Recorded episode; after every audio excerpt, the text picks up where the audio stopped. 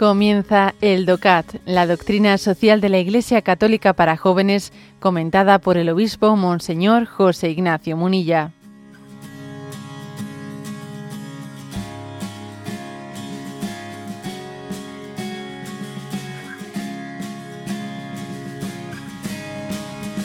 Punto 171. ¿Se puede conciliar el capitalismo con la dignidad humana?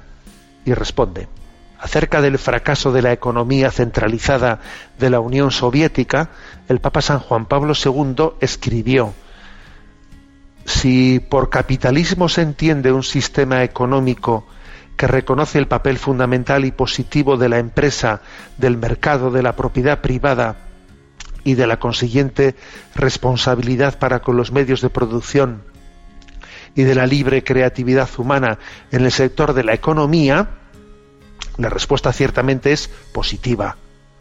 Aunque quizás sería más apropiado hablar de economía de empresa, economía de mercado, simplemente de economía libre. Pero si por capitalismo se entiende un sistema en el cual la libertad en el ámbito económico no está encuadrada en un sólido contexto jurídico que la pongan al servicio de la libertad humana integral y la considere como una particular dimensión de la misma, cuyo centro es ético y religioso, entonces la respuesta es absolutamente negativa. ¿eh?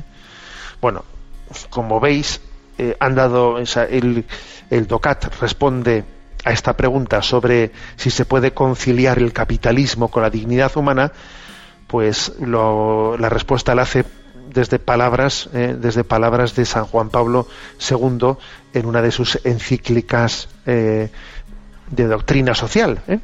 ¿Y qué es lo que dice mm, San Juan Pablo II? Bueno, que el capitalismo es aceptable. Lo primero que dice es que no, no le gusta el término de capitalismo, porque, porque vamos a decir que el, que el, el término capitalismo está muy, digamos, afectado por lo que ha sido un capitalismo salvaje, por lo que todo lo que aconteció en, una, en la primera revolución industrial, de la sobreexplotación tremenda, ¿no?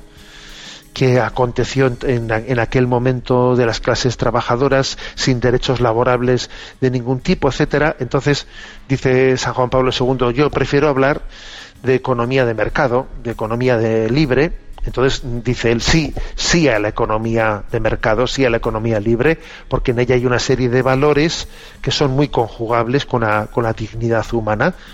Y, hace aquí un elenco. ¿Qué, ¿Qué, valores son esos, no? Los conjugables dice, bueno, pues eh, la importancia de la propiedad privada que dignifica al hombre, ¿eh? el, hecho de ser responsable con los medios de, de comunicación, de, perdón, de producción, la creatividad, el fomento de la creatividad humana, ¿eh?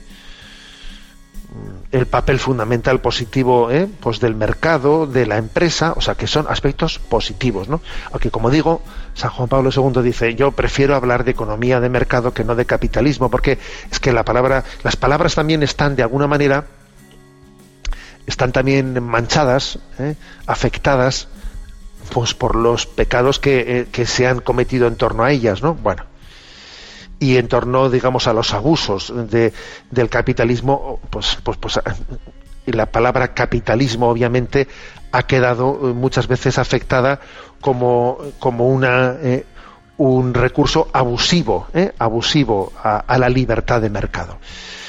Entonces, en este discernimiento, dice San Juan Pablo II, a ver, la clave está en que uno entienda que esa libertad de mercado tiene que estar encuadrada en un contexto jurídico que esté puesta al servicio de una libertad integral, integral, ¿no? estamos en lo de siempre, ¿eh? Estamos en lo de siempre, es decir, que eh, si, si, uno entendiese, ¿eh? entendiese la economía de mercado o el, o el capitalismo como una especie de principio absoluto la ley del mercado es la que manda y no puede haber ningún principio regulador, principio jurídico. A ver, tiene que haberlo, tiene que haberlo, no, o sea, la ley la ley del mercado no puede ser el criterio único y exclusivo. tiene que estar, como dice aquí, encuadrado en un, en un contexto jurídico que esté al servicio del bien integral del ser humano. Y ese bien integral tiene que tener principios éticos y principios religiosos. O sea, porque, porque el bien del hombre es integral y tiene muchas facetas. Y tiene muchas facetas. Y hay personas que están en situaciones difícilmente encuadrables en una, en una mera, digamos, economía de mercado. No, hay personas pues, que están en situaciones de vulnerabilidad que tendrán que tener un marco jurídico pues, especial de protección hacia ellas. ¿Y eso es una contradicción con la economía de mercado? No, no es una contradicción. Es, como dice aquí, que es que esa libertad de mercado se tiene que encuadrar en un contexto jurídico que esté puesto al servicio de un bien integral de todo el mundo. O sea, que la economía de mercado no puede ser una ley ciega sin más matices éticos de ningún tipo. No, eso no es así.